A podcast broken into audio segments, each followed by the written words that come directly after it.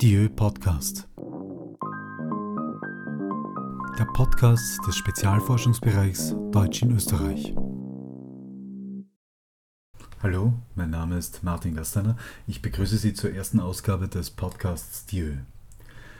Der FF Spezialforschungsbereich Deutsch in Österreich, untertitelt mit Variation, Kontakt und Perzeption, will die Vielfalt und den Wandel der deutschen Sprache in Österreich in den Mittelpunkt des Interesses stellen und natürlich untersuchen.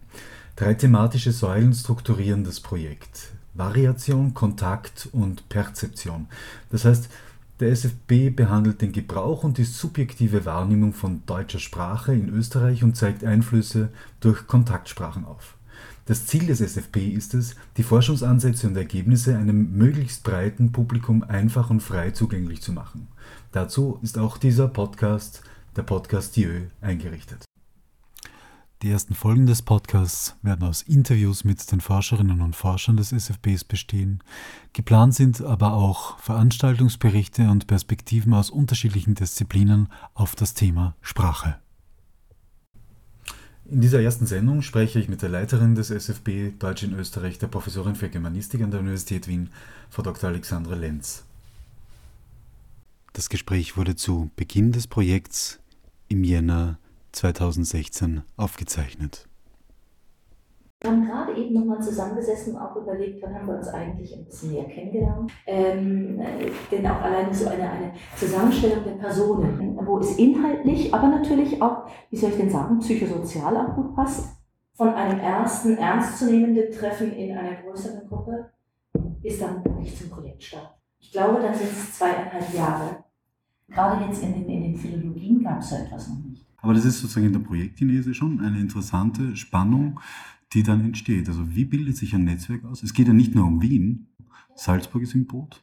Salzburg Graz ist im Boot. Graz ist im Boot. Und äh, zum Beispiel die Salzburger haben ja die Akademie der Wissenschaften, als, also das Institut dort äh, als äh, nationale Forschungspartner ja. dabei.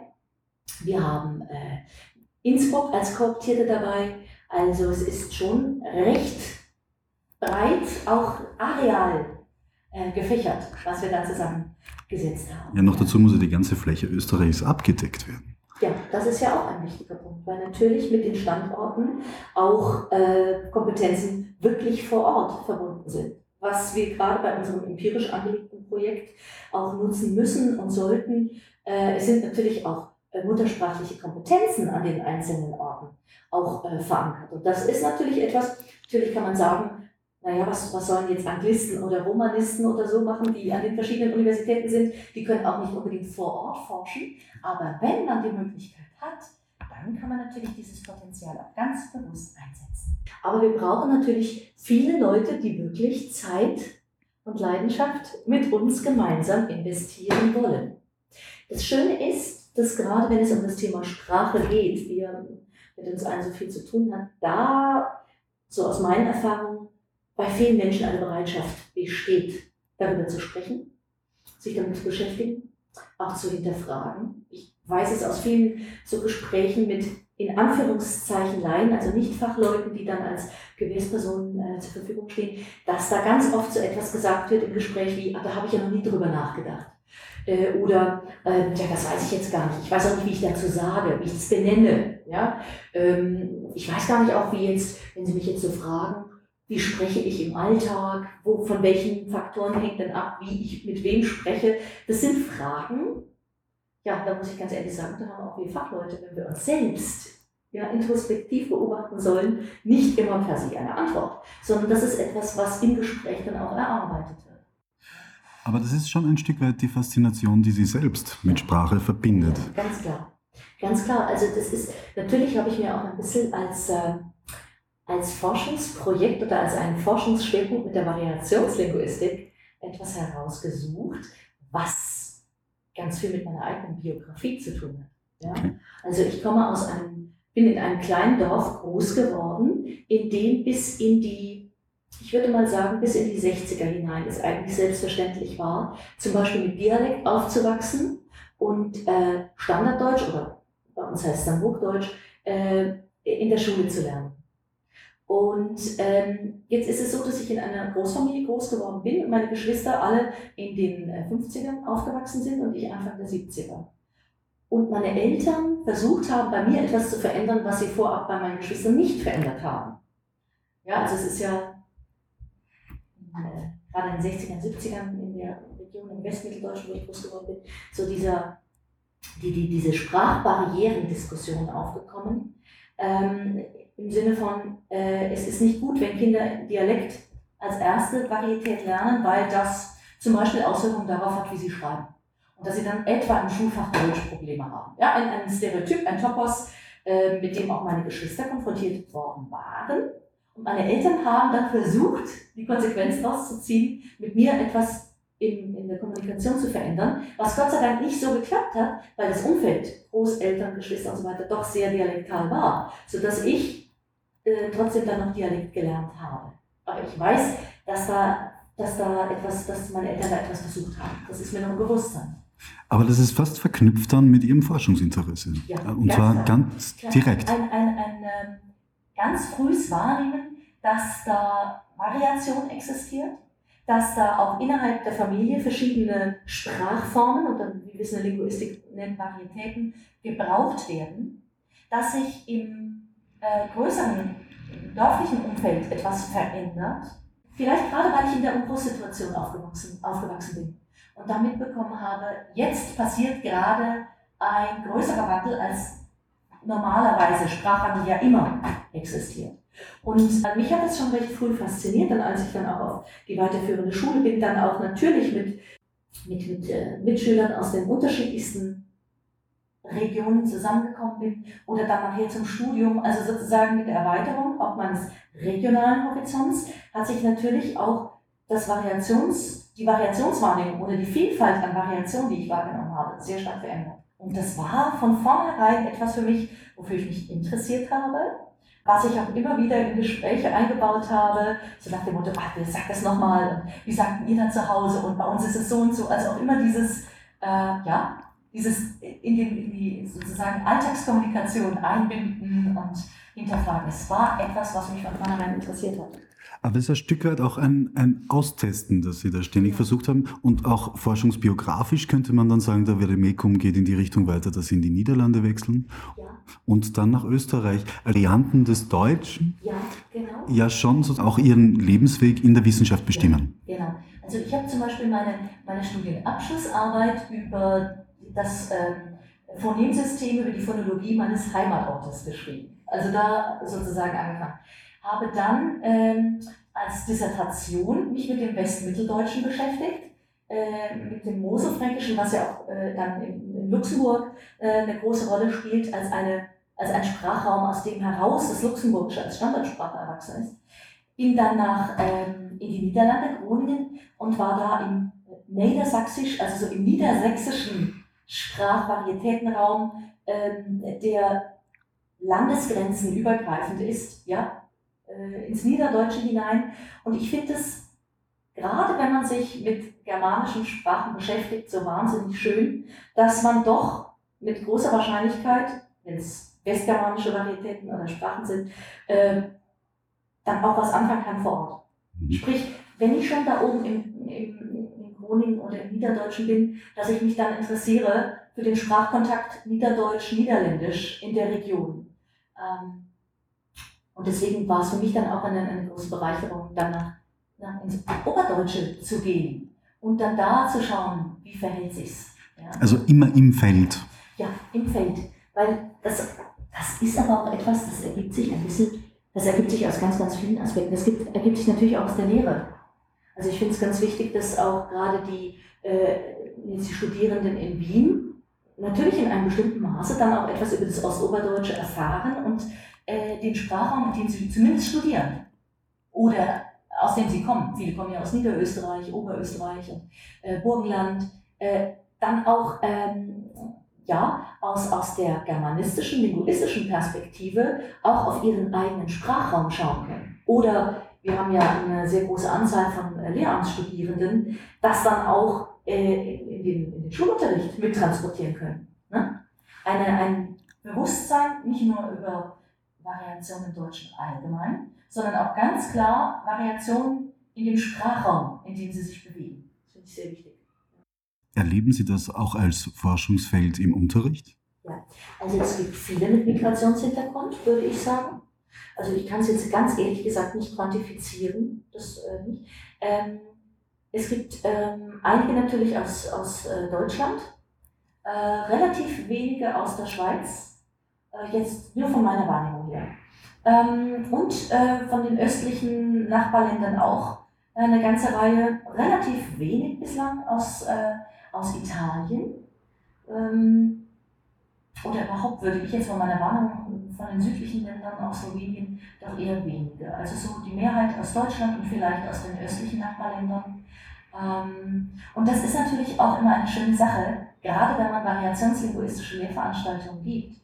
Oder ähm, für mich gehört zur Variationslinguistik auch der Sprachkontakt, also das, das, der Blick ein bisschen über einzelne Varietäten oder Einzelsprachen hinaus, weil ich weiß gar nicht, wo wir überhaupt die Grenze zwischen einer Varietät und einer Sprache setzen wollen. Das ist ja sehr oft schwierig. Gerade wenn ich ans Niederdeutsch denke, ist es eine Varietät des Deutschen oder ist es eine eigene Sprache und so weiter.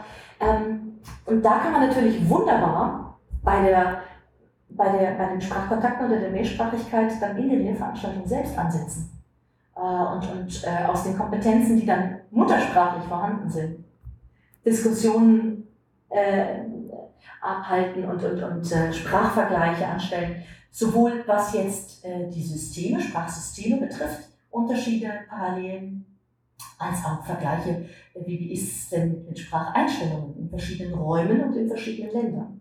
Ja, das, auch da äh, hilft ja immer das, auch das sozusagen das Verstehen der, der, der eigenen Umgebung oder der eigenen Geschichte. Das hilft ja extrem, wenn man dann mal in andere in andere Systeme, andere Kulturen, andere Räume hineinschaut. Genau auf das wollte ich, was der letzte Punkt sozusagen im Untertitel auch des SFPs sein wird, ist ja beides schon angesprochen, Variation, Kontakt, die Perzeption. Ja. Ist ja schon interessant, hat ja damit zu tun, was Eigenwahrnehmung und Fremdwahrnehmung zu tun hat, also eine soziologische Dimension, ja. die hier mit eingeführt wird, um Sprache dann noch einmal als grenzgebend, grenzauflösend beziehungsweise Neugrenzen setzend auch einzuführen. Genau, also das ist uns natürlich ein ganz besonderes, ein besonders wichtiges Moment, dass dieser Aspekt der Spracheinstellung und der Sprachperzeption mit hineinkommt. Ähm, auch aus der Beobachtung, dass gerade dieser Themenbereich unseres SFBs mit Deutsch und Österreich einer ist, der auch soziokulturell eine große Bedeutung hat. Ähm, es, es vergeht kaum eine Woche, in der nicht medial, sei es in den Printmedien, in neuen Medien. Äh, das, das Thema Sprache, das Thema auch äh, Variation des Deutschen oder auch das Thema deutscher Kontakt mit anderen Sprachen thematisiert wird. Ähm, ob das Austriazismen-Diskussionen sind, ob das auch jetzt äh, Diskussionen um unseren SFB herum sind. Äh, und in der Regel, also erstmal die Quantität der Beiträge, die es dazu gibt, zeigt ja, wie, wie relevant es auch in der Gesellschaft zu sein scheint. Ähm, und aber auch die Emotionalität, mit der diskutiert wird. Die zeigt, dass ähm, Sprache, Sprechen nicht einfach ein, wie soll ich denn sagen, ein neutral angesehenes Produkt ist, sondern dass das ein Teil sozialen Handelns ist. Und zwar nicht nur ein Teil, sondern vielleicht einer der wesentlichsten Bestandteile äh, sozialen Handelns, äh, soziale Identität. Und deswegen glaube ich, dass man so ein soziolinguistisch angelegtes Projekt, und das ist es ja, dass man das nicht äh, einfach nur auf, in Anführungszeichen, einfach nur auf die Systemstrukturen beschränken kann, beschreiben kann, was gibt es an Variationen, sondern dass man immer im Blick haben muss, was bedeutet das soziokulturell? Äh, welche Wertigkeiten sind damit verbunden? Ähm, ja. Denken Sie, dass das in Österreich was Besonderes ist? Erleben Sie das in anderen Sprachräumen auch so? Also Sie haben davon gesprochen, fast jede Woche gibt es dazu Artikel, beziehungsweise auch eine besondere Frage der Identität, die damit mitschwingt. Aber vielleicht schiebe ich da noch eine Dimension nach äh, der Dialekt als das Aufkommen. Sie haben ja von der ersten Gruppe gesprochen, in der man aufwächst, dass da schon eine Melodie, eine bestimmte Form von Frequenz mitschwingt, die einen sozusagen eine Bestimmtheit von Geborgenheit gibt und damit auch vielleicht verwechselt wird mit dem, was Heimat ist. Also das ist nämlich der Punkt. wenn wir über Sprache sprechen und das beurteilen oder äh, über Sprechweisen ähm, diskutieren und das mit Wertigkeiten und Emotionen versehen, sehr häufig geht das, äh, können wir da schlecht trennen, wird jetzt Sprache und Sprechen beurteilt oder werden Sprechergruppen beurteilt.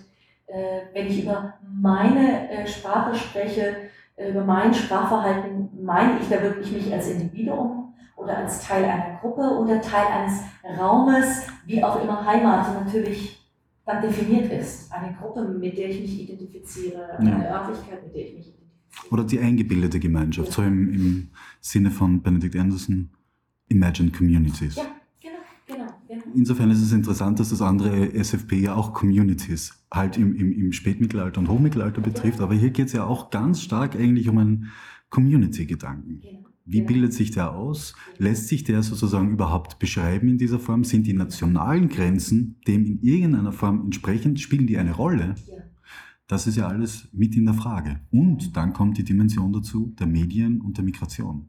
Ganz wichtig. Ich denke, dass gerade auf der Spracheinstellungs-, Sprachkonzeptionsebene sehr häufig dieser nationale, dieses, dieses Denken in nationalen Grenzen mitschwingt äh, das sehen wir dann in, in solchen Bezeichnungen wie Austriazismen. Das heißt, dass bestimmte Wörter mit einem Land äh, verbunden werden, also natürlich die Austriazismen dann mit Österreich verbunden werden, auch wenn wir, und das ist dann etwas, was auf der Spracheinstellungsebene passiert, auch wenn wir dann in den Sprachgebrauch oder in die Sprachnormen oder in die Gebrauchsnormen hineinschauen, sehen, äh, dass diese Austriazismen ja natürlich sehr häufig gar nicht Gesamtösterreich betreffen. Also es gibt es gibt Austriazismen in der Verwaltungssprache, die wirklich auf nationaler Ebene auch geregelt sind, aber sehr viele dieser äh, sehr häufig emotional aufgeladenen Wörter, Substantive, äh, sind, sind dann häufig, nicht immer, äh, ostösterreichisch geprägt. Ja? Auch akademisch geprägt. Genau, und deswegen finde ich auch gerade die Zusammenschau aus Spracheinstellungen einerseits und aber den realen Sprachgebrauch andererseits im Zusammenhang ganz wichtig.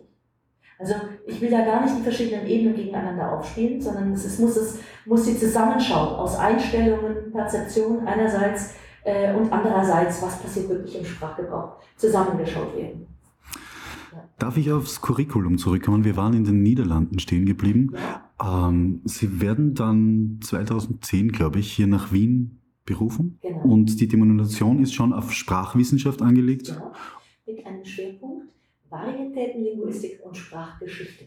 Also, ich würde es mal mit einem Oberbegriff Sprachdynamik, äh, Variation und Wandel. Ja. Und biografisch lässt sich es auch wirklich so sagen, Sie kommen dann nach Österreich, um genau das zu erforschen, und zwar vor Ort. Ja. Und das haben Sie vor. Ja, das habe ich vor, genau. Also, ähm, ich will jetzt nichts gegen den niederdeutschen Sprachraum sagen, aber der Oberdeutsche ist viel schöner. Für einen Variationslinguistin zumindest. Weil, ähm, weil hier die verschiedenen Varietäten-Typen ähm, noch, äh, noch recht lebendig nebeneinander stehen. Wir haben im niederdeutschen Sprachraum, wenn es hochkommt, äh, 5% Dialekt sprechende Personen. Äh, wobei das äh, die, die, Dialektkompetenzen betrifft, äh, aber natürlich nicht den Dialektgebrauch, der im Alltag kaum noch eine Rolle spielt. Und äh, gerade im oberdeutschen Sprachraum, besonders im ostoberdeutschen Sprachraum, ist einfach die Vielfalt an Varietäten noch nebeneinander. Dass neben einem, einem gelebten äh, Standard äh, eben auch Dialekte noch in weiten Räumen da sind, gepflegt werden, auch weitergegeben werden im Spracherwerb dass das nicht abbricht, zumindest in beiden Räumen. Ich meine, natürlich in den Städten ist es nochmal was anderes. Also wenn wir uns Wien anschauen, äh, da ist es nicht besonders einfach, äh, viele Dialektsprecher zu finden, ich sage es mal vorsichtig. Ähm, äh, das ist aber vielleicht auch eine Besonderheit in Wien. In den anderen Städten schaut es auch noch etwas anders aus. Gerade aber, weil es auch in Österreich dann diese, äh, ja, diese Unterschiede zwischen städtischen Kommunikationskontexten und den äh, weniger städtischen gibt, ist es auch im SFB natürlich wichtig, sich diese verschiedenen auch Raumstrukturen anzuschauen. Da sind wir natürlich hier in einem Sprachraum, in dem diese Vielfalt noch koexistiert.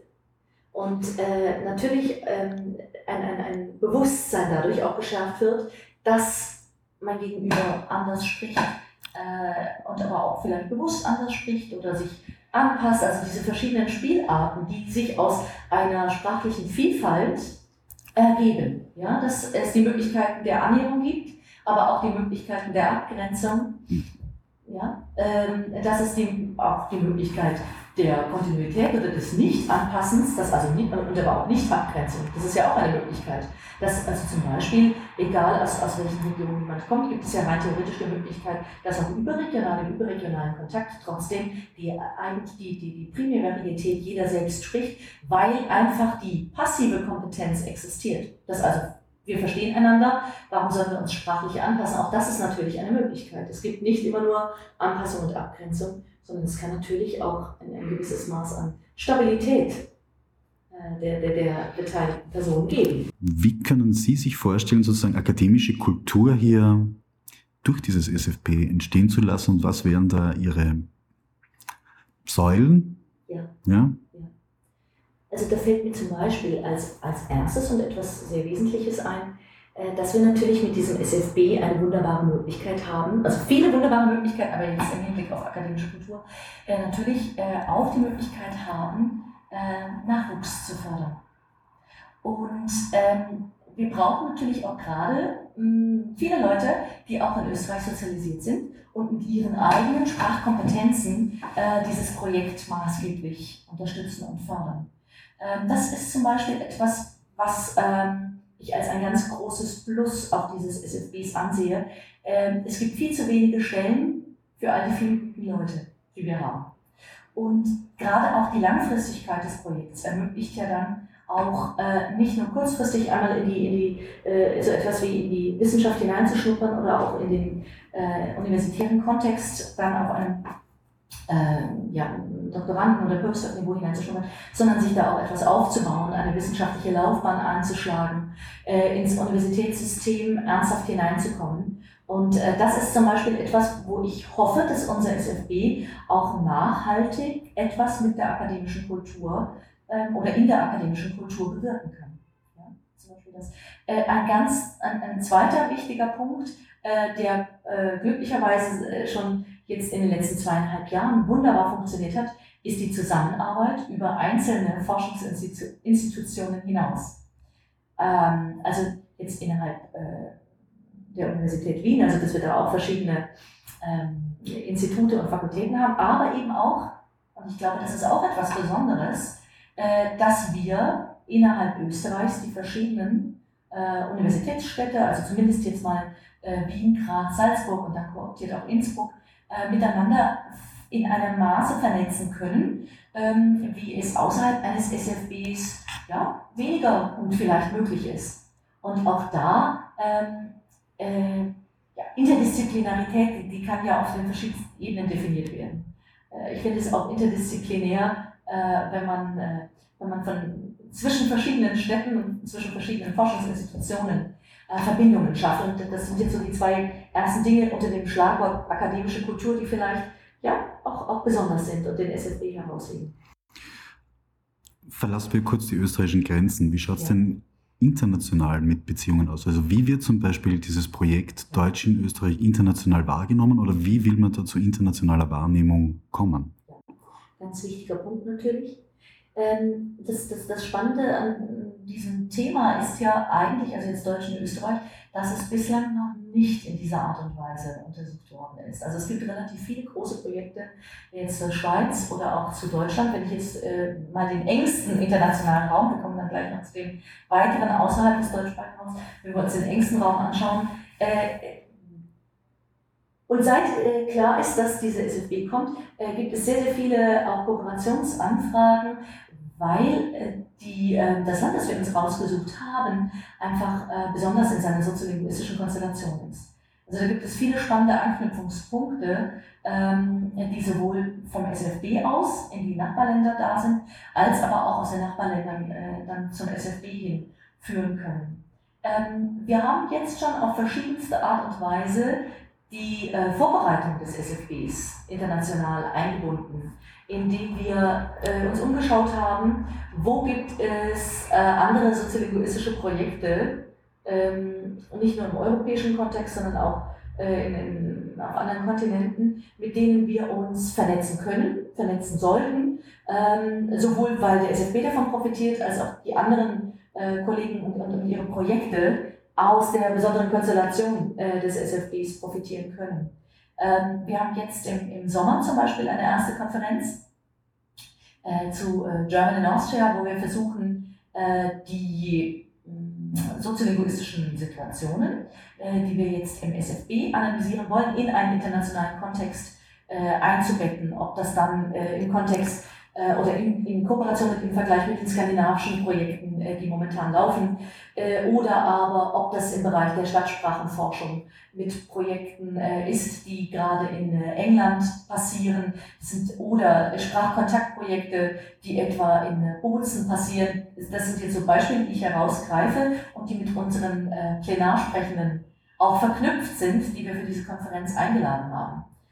Ich denke, dass auf Projektkooperationsebene da sehr viel äh, möglich sein wird und auch schon in der Vorbereitung möglich war. Äh, natürlich im Bereich dann ganz konkret äh, von Konferenzen, aber auch von Nachwuchsaustausch. Ähm, äh, ja, das sind jetzt mal so, die Highlights, die ich in dem Zusammenhang nennen kann. Was, was ist der Wunsch für Sie, was Sie durch dieses Forschungsprojekt initiieren und ähm, vielleicht bewirken können? Also sagen wir mal, dass das hehre Ziel ist natürlich, äh, diesen, diesen Untersuchungsgegenstand Deutsch in Österreich auf eine empirisch und theoretisch sichere Basis zu stellen. Und ähm, die ersten vier Jahre so erfolgreich laufen zu lassen, dass es ganz bestimmt zu weiteren vier Jahren kommt, ganz klar. Und dass wir nach diesen acht Jahren ähm, mit unseren Analysen, die wir dann natürlich vielfältig publiziert, distribuiert haben, aber auch mit der Online-Forschungsplattform, äh, die wir ja anstreben, äh, etwas Nachhaltiges für den Untersuchungsgegenstand, aber auch für die Variationslinguistik, Soziolinguistik und aber auch Digital äh, Humanities ähm, geschafft haben, was weitergeht.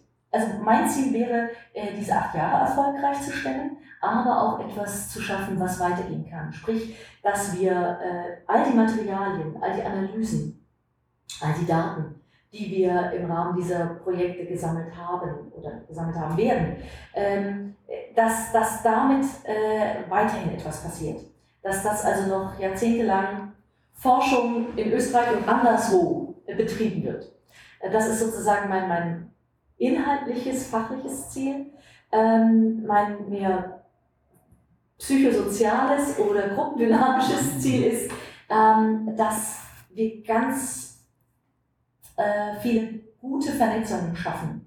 Innerhalb des SFBs in dieser großen Gruppe, äh, aber auch nach außen, sodass auch unsere SFB-Nachwuchsleute, wenn sie denn äh, in die Wissenschaft gehen wollen, auch langfristig in die Wissenschaft gehen, gut vorbereitet sind, gut vernetzt sind und dann aber auch äh, Stellen finden, äh, weil auch diese SFB möglicherweise ja, äh, ein, ein, Bewusstsein dafür geschaffen hat, dass, dass soziolinguistische Stellen eine, eine gute und wichtige Sache sind.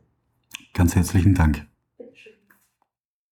Dies war die erste Folge des Podcasts Dieu. Sie finden den Podcast auf der Homepage des Forschungsbereichs unter dieu.at und auf iTunes. Mein Name ist Martin Gasteiner und ich danke Ihnen fürs Zuhören. Adieu.